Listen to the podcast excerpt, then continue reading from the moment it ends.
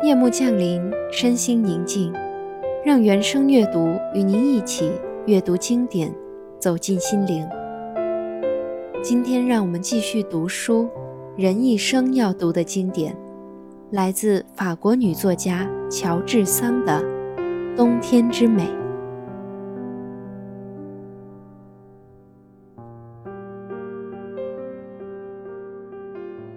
我从来热爱乡村的冬天。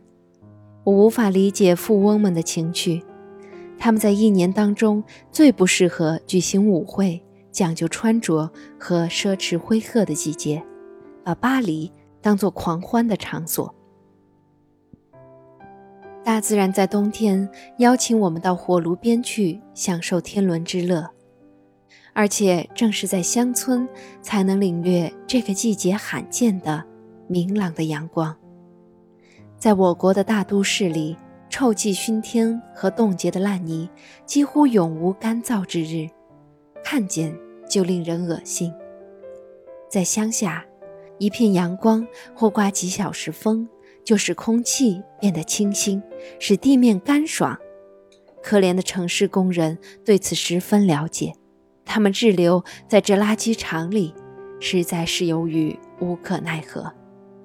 我们的富翁们所过的人为的悖谬的生活，违背了大自然的安排，结果毫无生气。英国人比较明智，他们到乡下的别墅里去过冬。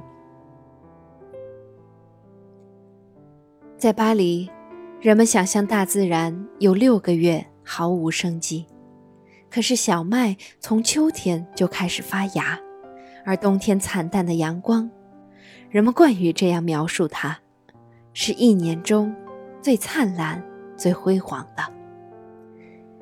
当太阳拨开云雾，当它在严冬傍晚披上闪烁发光的紫红色长袍坠落时，人们几乎无法忍受它那令人炫目的光芒。即使在我们严冬却偏偏不恰当地称为温带的国家里。自然界万物永远不会除掉盛装和失去盎然的生机。广阔的麦田铺上了鲜艳的地毯，在天际低矮的太阳上面投下了绿宝石的光辉。